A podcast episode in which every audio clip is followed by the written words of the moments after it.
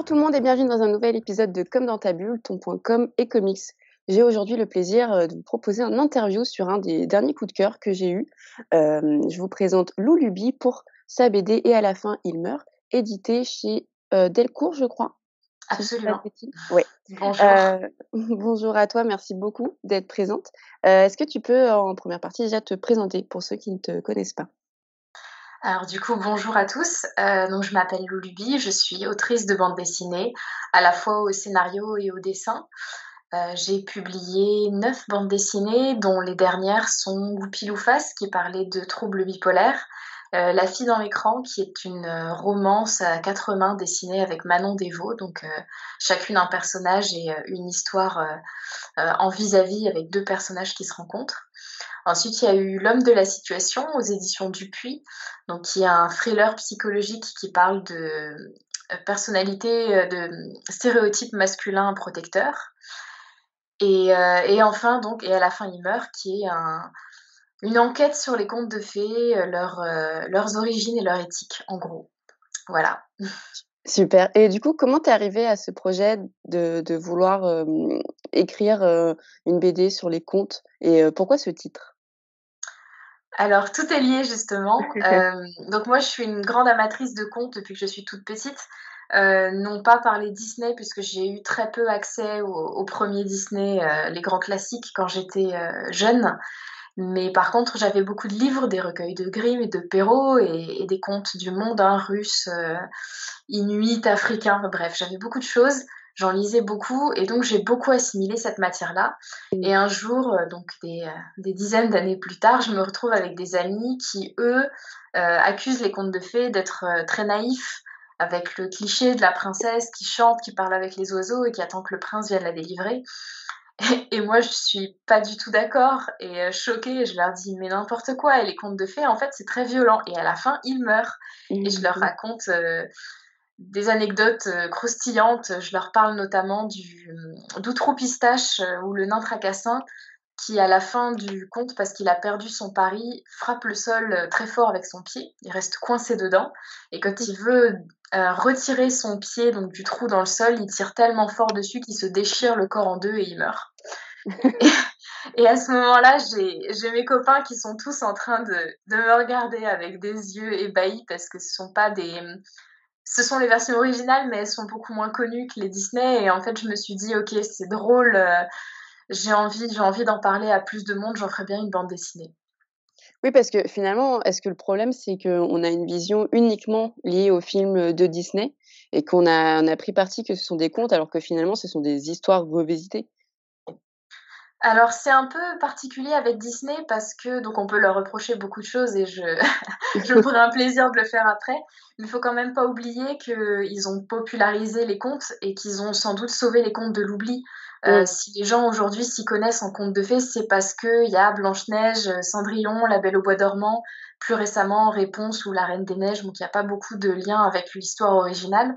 Mais, euh, mais Disney en fait a fait un travail de mémoire qui est indispensable et en fait, le fait qu'il ait réécrit les contes est, tout à fait normal parce que chaque auteur s'est emparé de ses propres contes de fées. Euh, par exemple, pour prendre le, Petit Chaperon Rouge, quand il était entre les mains de Perrault, c'était un conte très moralisateur euh, où le, Petit Chaperon Rouge a très mal fait d'écouter le grand méchant loup.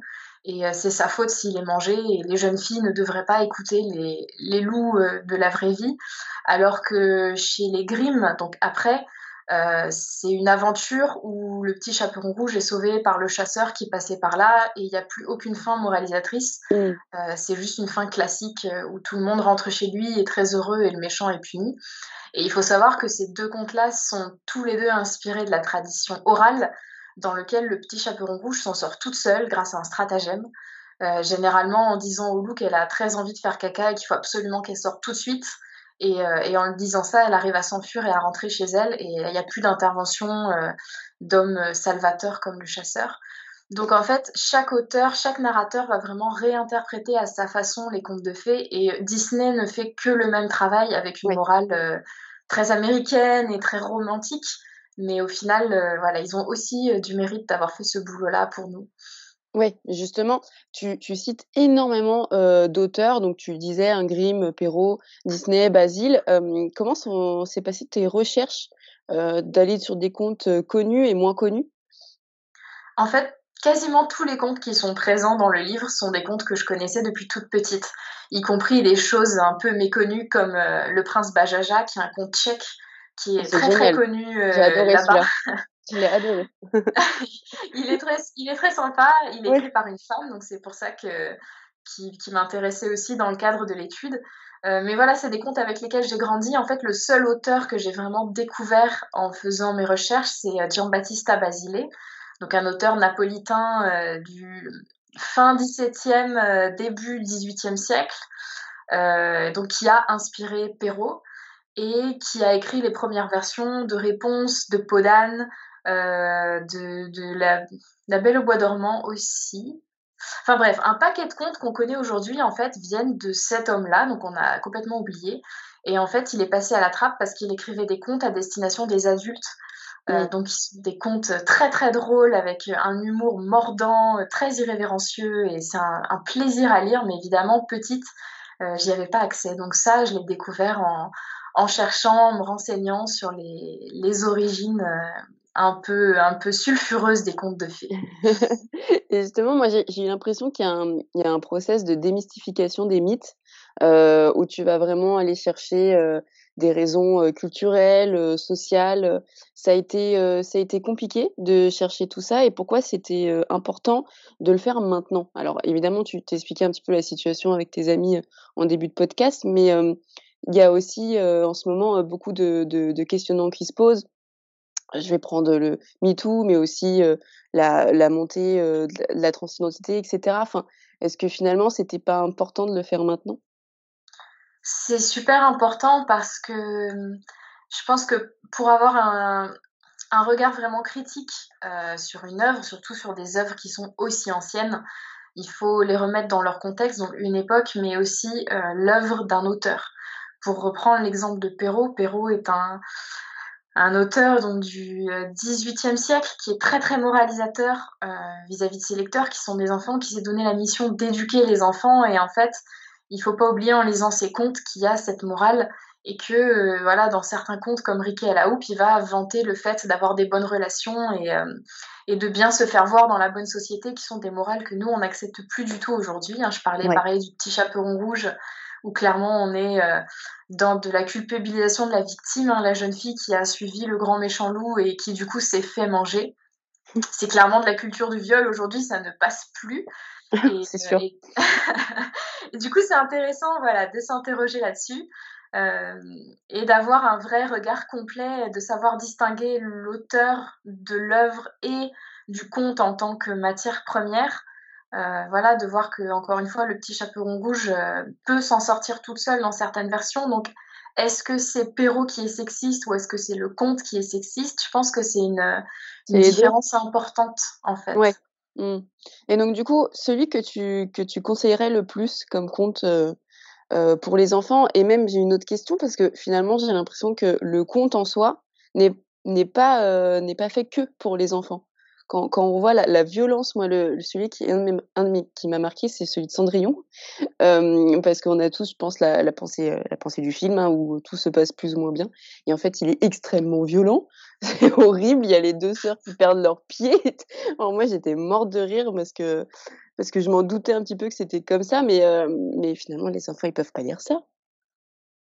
Mais si, les enfants, ils peuvent tout à fait lire ça justement parce que alors la la version où se mutile les pieds, c'est la version de Grimm et en fait, heu, ça nous fait réagir nous parce qu'on est des adultes et qu'on Mmh. l'imagine vraiment en fait. On on peut imaginer le la douleur, le sang qui coule, heu, le fait d'être mutilé à vie, alors qu'un enfant, lui, va instinctivement le voir par un côté beaucoup plus symbolique. Il va Mmh. percevoir que c'est, c'est plus une punition pour avoir été méchante et c'est pas vraiment qu'elle est en train de se découper les tendons avec un couteau bien affûté, en fait. Ça, c'est vraiment une vision d'adulte. Donc Oui. au contraire, moi, j'ai grandi avec ces contes-là et ça ça enrichit énormément à la fois l'imaginaire, mais aussi c'est ce qui pardon, ce qu'explique, heu, Bruno Bettelheim dans La psychanalyse des contes de fées, que c'est un un exutoire, en fait, pour, heu, affronter les injustices de la vie et et toutes les contrariétés qu'on peut rencontrer enfants, euh, voilà, qui peuvent être gérées comme ça par le biais de l'imaginaire. Et c'est extrêmement important de leur donner accès à, à, des récits qui font écho aussi à leur violence intérieure, mais euh, qui ne sont pas, ouais, c'est pas graphique, c'est pas, c'est pas réel en fait. Ils le savent très très bien. Oui, complètement. Il y, a, il, y a, il y, a, le problème aussi de surprotéger les enfants en leur donnant aussi des images euh, très lisses à chaque fois et qui finalement les, les, les distancent par rapport au monde réel.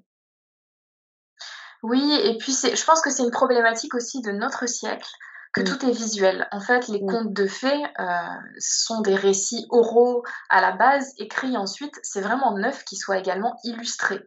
Et le fait de les illustrer donne euh, plus de réalité euh, à ces histoires-là, encore plus quand ils sont portés à l'écran. Si on faisait une version filmée fidèle de Cendrillon, ce serait atroce, absolument atroce. Euh, et, justement, cette place de l'image qu'il y a dans notre société d'aujourd'hui euh, change beaucoup la donne par rapport aux contes de fées. Et il faudrait en fait revenir à l'oralité, aux histoires racontées le soir, euh, mmh. ou aux textes dans les livres pour retrouver un peu de, de l'authenticité du conte en tant que récit symbolique et pas en tant qu'histoire qu'on peut, qu'on peut voir avec ses yeux. Mmh, complètement. Et du coup, ton conte préféré, ça serait lequel? Alors, je pense que tu as déjà un petit peu dit, mais... Alors mon conte préféré quand j'étais petite, euh, c'est un conte que j'ai pas raconté euh, dans le livre parce que voilà, c'est juste, il est très joli. Euh, c'est l'histoire des souliers de bal usés, mmh qui est un conte de Grimm si je me trompe pas. Et en fait, c'est un petit soldat qui enquête sur les souliers de bal abîmés d'une une, sororité de princesses qui sont douze. Et en fait, il découvre que chaque nuit, elles vont danser sous terre avec des princes enchantés sur un lac magique.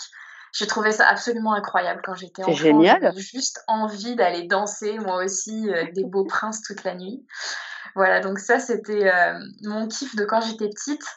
Euh, maintenant, en tant qu'adulte, moi je me suis régalée avec les contes de Basile mmh. que j'ai découverts, qui sont ultra drôles et, tellement modernes en fait. Tout le monde est tourné en dérision, aussi bien les, les méchants que les gentils, notamment dans le conte de Cendrillon, il y a une petite phrase que je trouve succulente où il lui dit que, dit que euh, elle rentre chez elle après s'être assurée d'avoir fait bien envie à ses sœurs.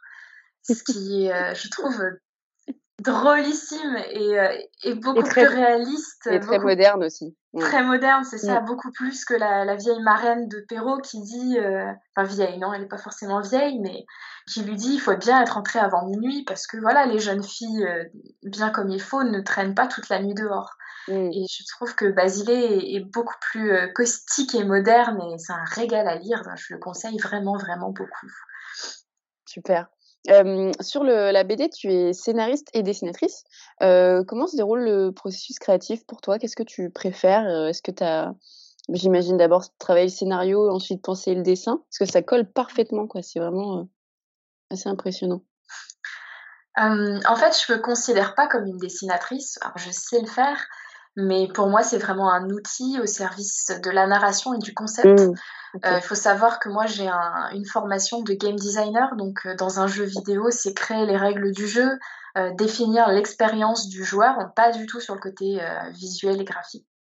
Et je pense que c'est quelque chose que j'ai conservé aussi dans ma pratique de la bande dessinée, où je vais d'abord concevoir un livre comme une expérience de lecture et ensuite un graphisme alors, euh, juste avant ce livre-là, je travaillais sur L'homme de la situation, donc il y a un thriller psychologique et euh, pour lequel j'ai essayé d'avoir un style euh, plus réaliste que ce que je fais d'habitude. C'était dur, c'était vraiment dur, je me suis donnée à fond.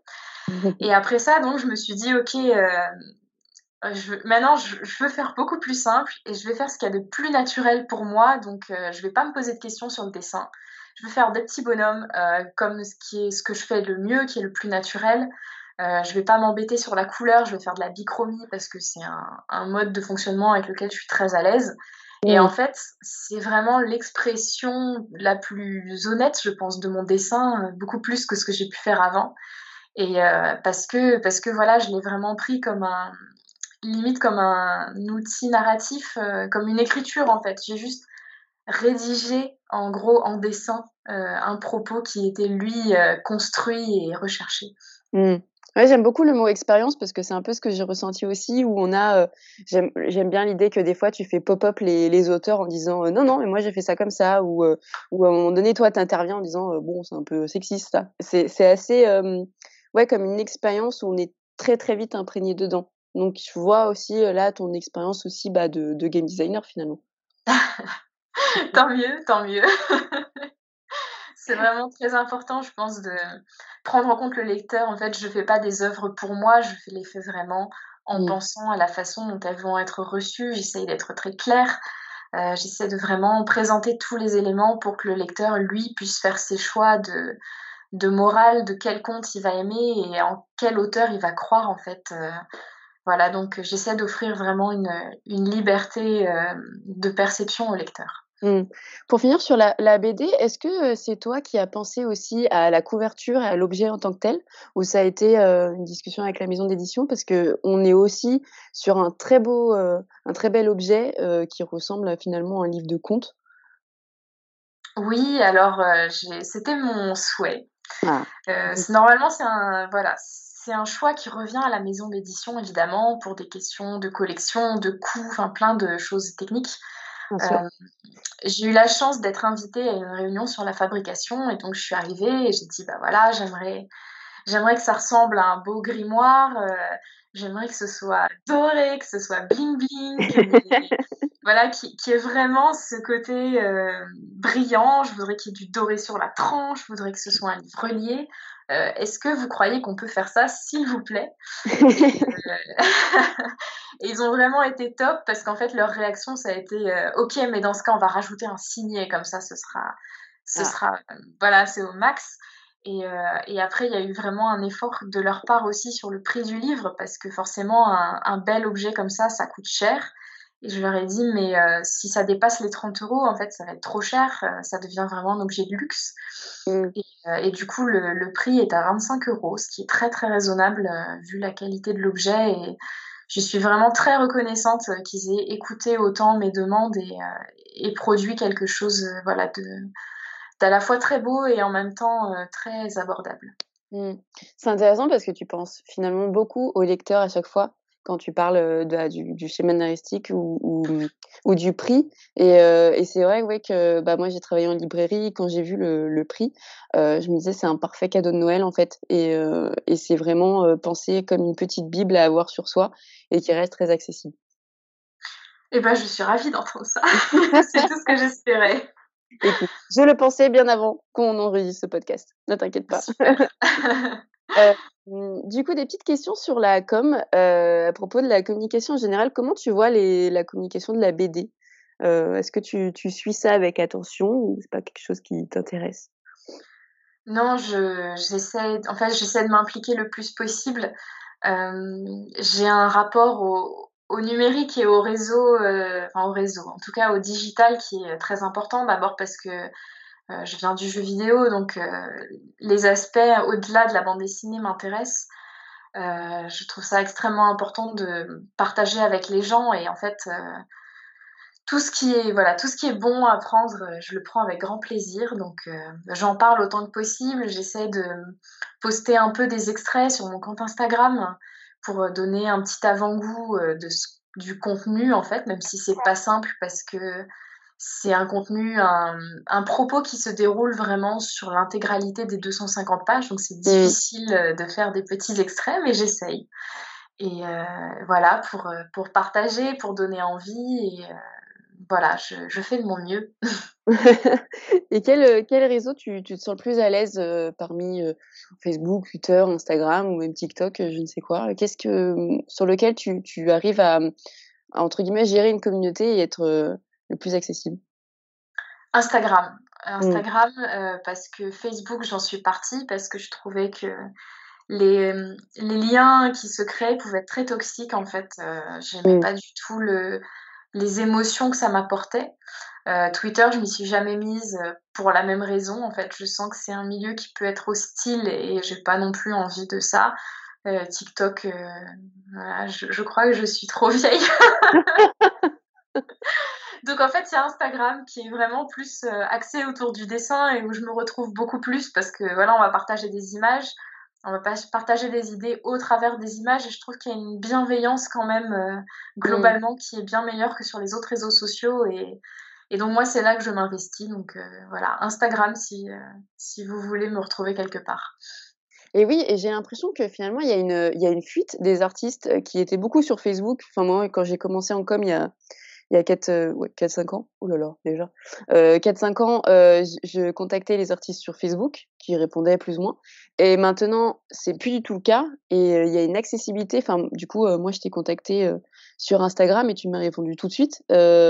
comment tu, tu l'expliques ça Le fait que certains artistes, pas tous, mais vous, vous êtes aussi très ouverts comme ça aux, aux, messages privés et il y a une, ouais, une, comment dire, une une accessibilité beaucoup plus ouverte sur Instagram euh, alors, je peux pas parler pour tous les artistes parce que mmh. j'imagine que les raisons sont très diverses. Pour moi, il y a une question de génération, clairement. Hein. Je, J'ai grandi avec le numérique, j'ai eu Internet relativement jeune, donc en fait, c'est un, un milieu où je suis très à l'aise et, et, qui me permet de me connecter avec beaucoup de monde. Et puis, dans mon cas, il y a aussi une part de solitude, en fait, où c'est un métier qui est quand même très isolé. Surtout moi, je mmh. travaille toute seule. En fait, mes contacts avec mes lecteurs et avec d'autres gens en général passent beaucoup par Internet. Donc oui, je suis euh, réceptive, j'essaie d'être présente euh, et de, voilà, de rester accessible aussi parce que moi, ça m'apporte quelque chose et je me dis c'est un, bel échange qui se fait comme ça par Internet. Mmh. Est-ce que du coup, tu utilises aussi euh, Twitch? Parce qu'il y a beaucoup, beaucoup de dessinateurs qui, ont migré aussi vers cette plateforme-là. Non, parce que, euh, encore une fois, je je m'identifie pas en tant que scénariste, en tant que dessinatrice, pardon.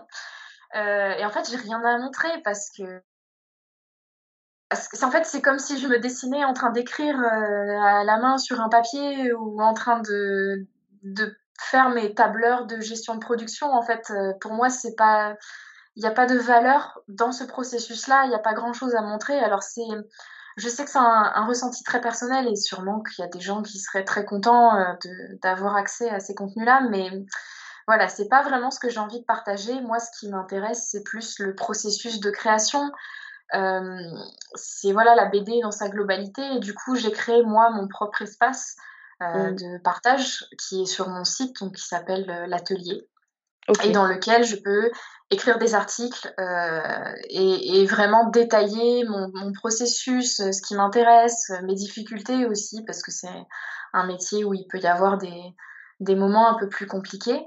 Et, comme c'est un accès qui est paiement, payant, donc ça me permet aussi moi d'avoir un complément de revenu qui est vraiment le bienvenu, puisque c'est un métier qui est assez instable Ouais, du coup, ça crée un, un, espace où je sais que les gens qui sont là sont vraiment bienveillants, ça leur fait vraiment très plaisir euh, de partager des choses avec moi. Et en fait, c'est une super relation que j'ai avec ces gens-là. Et voilà, c'est des gens qui m'écoutent euh, et qui veulent nous rejoindre. C'est euh, c'est vraiment un très très chouette espace où j'ai vraiment beaucoup de plaisir à partager mon processus et à, à recevoir ce que les gens ont envie de partager avec moi.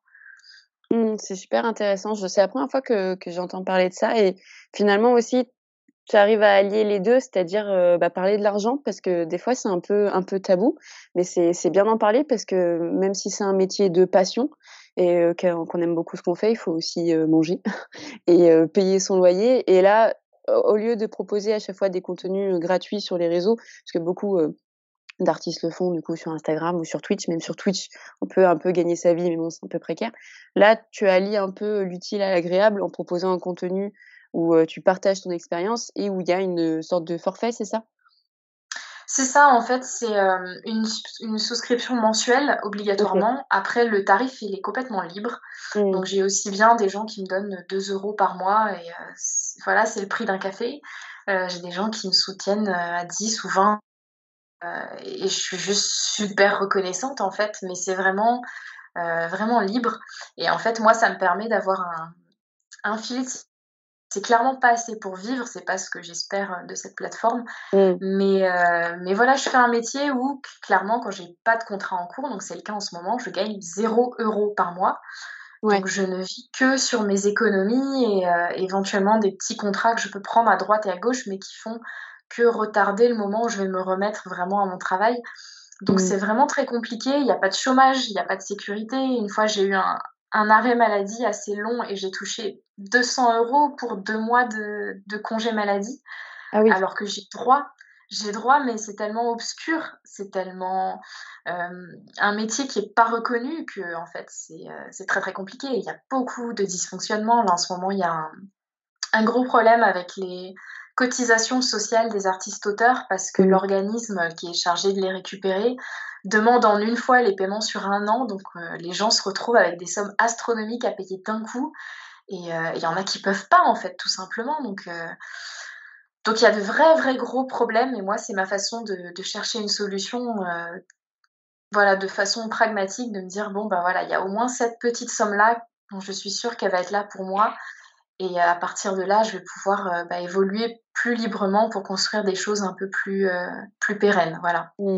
C'est assez méconnu, j'ai l'impression, cette situation-là, parce que les gens, enfin moi, de mon expérience de libraire, sur certaines BD, disent Oh, bah non, c'est cher voilà, 25 euros, 30 euros, hein, bien sûr, hein, pour tous les buts. Il y a certains porte-monnaies, c'est cher, bien évidemment, mais c'est aussi des sous qui, qui tombent sur les artistes. Et, et, ce que je comprends là, c'est que tu n'as pas les retombées financières. Par exemple, là, et à la fin, il meurt et est en librairie. Si une personne l'achète, tu n'as pas tout de suite l'argent. C'est ça? C'est ça. Alors, mmh. je touche 10% là sur et à la fin, il meurt, ce qui est un, un bon pourcentage, très correct dans le milieu de l'édition. Mmh Donc ça veut dire que sur un livre à 25 euros moins la TVA, je vais toucher 2 euros 20 ou 30. Euh, et alors en plus, euh, je les touche pas tout de suite parce que les relevés de compte ont lieu une fois par an, donc en fait, ah une fois tous les six mois selon les éditeurs. Donc en fait, je vais toucher éventuellement mes premiers sous d'ici un an. Et il y a encore un paramètre à prendre en compte, c'est que souvent les auteurs travaillent avec une avance, c'est-à-dire qu'on les paye euh, pour qu'ils puissent faire leur boulot, ce qui semble être la moindre des choses, mais c'est pas c'est pas un salaire, c'est pas un paiement pour la création, en fait c'est une avance sur les ventes. Donc en fait la création n'est pas rémunérée, c'est simplement une avance sur les revenus que va générer le livre. Et donc tant que j'aurai pas remboursé mon avance, je ne toucherai pas de droit d'auteur en plus. Donc en fait, là, j'ai fait un livre qui va peut-être très bien marcher, je l'espère, mais qui va pas me rapporter d'argent avant peut-être deux ou trois ans. Donc en fait, il y a une, espèce de pression à enchaîner les livres et à, toucher des avances parce que c'est la seule chose qui est garantie, euh, sans savoir voilà combien euh, de combien va être l'avance. Hein. Des fois, c'est des sommes qui sont ridicules. Euh, et, du coup, voilà, c'est très précaire. On ne sait pas combien ça va se vendre, on ne sait pas combien on va être payé. C'est euh, vraiment, vraiment compliqué. Ah, c'est incroyable. Je ne savais pas du tout que ça fonctionnait comme ça. Enfin, je ne pense pas que c'était aussi, euh, aussi compliqué et, et on n'en parle vraiment pas assez, à mon avis. Eh ben, j'en parle, voilà, j'en parle tout le temps. non, non, non, mais c'est intéressant que vous avez tous une situation précaire. Et de toute façon, il y avait eu, je crois, il y a deux ans, une grosse manif aussi pour pour euh, débatailler un peu tout ça, mais j'ai l'impression que c'est toujours un peu compliqué euh, les relations euh, éditeurs, artistes, etc. Oui, il y a un gros gros travail à faire. Alors, on a de plus en plus de gens qui défendent notre travail, ça c'est bien. On a des, des, organisations qui émergent, la Charte des auteurs de jeunesse, la Ligue des auteurs professionnels, voilà, pour les citer rapidement, il y en a plein. Hein. Euh, ça c'est cool. Et puis après, voilà, c'est un problème qui va au-delà des éditeurs. Euh, bon, il y a des, des éditeurs plus ou moins vertueux, mais tout n'est pas à jeter. il y a un problème mm. aussi systématique. Il y a des, des autrices euh, qui, qui n'arrivent pas à toucher leur congé maternité, par exemple, alors qu'elles y ont droit. Mais le système entier reconnaît tellement peu notre métier que c'est problème sur problème en fait. Il y a beaucoup beaucoup de situations qui sont absurdes, mais mais voilà, artiste-auteur, c'est un statut qui a du mal à, être reconnu et à être accepté. Est-ce que du coup, tu conseillerais quand même à des personnes qui nous écoutent et qui aimeraient se lancer dedans? Euh, je, pense qu'il faut pas se lancer dedans sans avoir un plan de secours, mmh. euh, une activité à côté ou une activité qu'on peut potentiellement reprendre. Et c'est terrible parce que ça veut dire qu'il y a des gens qui sont euh, précaires et qui ne peuvent pas euh, se lancer là-dedans, alors qu'ils auraient peut-être des choses extraordinaires à proposer. Mmh. Mais si on n'a pas le soutien de la famille, d'un conjoint ou d'une conjointe, euh, ou des économies, ce genre de choses, c'est très très très difficile de démarrer en bande dessinée. Ce qui fait qu'on a aussi une espèce de sélection naturelle qui s'opère et qui fait que les auteurs sont des gens d'un milieu social plutôt aisé en général, qui peuvent se permettre de prendre ces risques, et qu'il y a toute une part de la population qui, qui ne peut pas en fait. Et, euh, et ça, ça, manque de diversité de ce point de vue-là, c'est assez terrible. Mmh. Il y a encore, encore un gros travail à faire, mais on est en bonne voie, on espère. En tout cas, euh, c'est avec des personnes comme toi qui, qui en parlent, ça peut euh, essayer un petit peu de bouger les choses. Euh, bah écoute, merci beaucoup. C'était euh, très très très intéressant. Euh, pour finir, est-ce que tu peux nous, nous teaser un, un, futur projet si, si, tu as quelque chose en, en cours? Euh, non, je ne peux pas parce oh. que, parce que je n'ai pas encore, euh, j'ai pas encore décidé de la suite. Okay. Euh, et à la fin, il meurt, c'est un projet qui me ressemblait vraiment beaucoup, qui réunissait à la fois une passion d'enfance et un, un mode d'écriture qui est très intuitif. Et, et voilà, c'est vraiment quelque chose qui a été très agréable et très fort pour moi à faire. Et en fait, c'est difficile de trouver un projet qui soit à la hauteur après. Donc, euh, donc j'en suis encore à me poser beaucoup de questions et je suis pas encore euh, prête à, voilà, à refaire autre chose, ce qui est un problème parce que voilà, encore une fois, l'horloge tourne et le portefeuille euh, ne résistera pas éternellement, mais, euh, mais voilà, je pense qu'il faut que je prenne aussi le temps de, de la création. Ouais, j'ai l'impression c'est comme quand moi je termine un livre que j'ai adoré, j'ai vraiment du mal à enchaîner avec un autre parce que je reste encore avec ce bouquin-là, avec les personnages, etc. Et donc, euh, la transition est, parfois difficile, donc tu es, en plein dedans, finalement. Exactement, c'est ça. Donc, euh, voilà, j'écris des articles donc, euh, pour mon atelier qui est sur mon site. Je, fais de la promo aussi en ce moment pour mon livre, beaucoup de dédicaces, beaucoup de rencontres. Et, tout ça va me nourrir jusqu'à trouver le prochain projet. Super. Et eh ben, j'espère qu'on se rencontrera en dédicace parce qu'il m'en faut absolument une. Et merci beaucoup pour ton, ton, temps, pour parler du projet, aussi de ton métier et de la com. Euh, je partagerai du coup ton site pour, euh, pour, euh, pour te soutenir. Et puis, euh, je vous dis à bientôt pour un prochain podcast. Au revoir.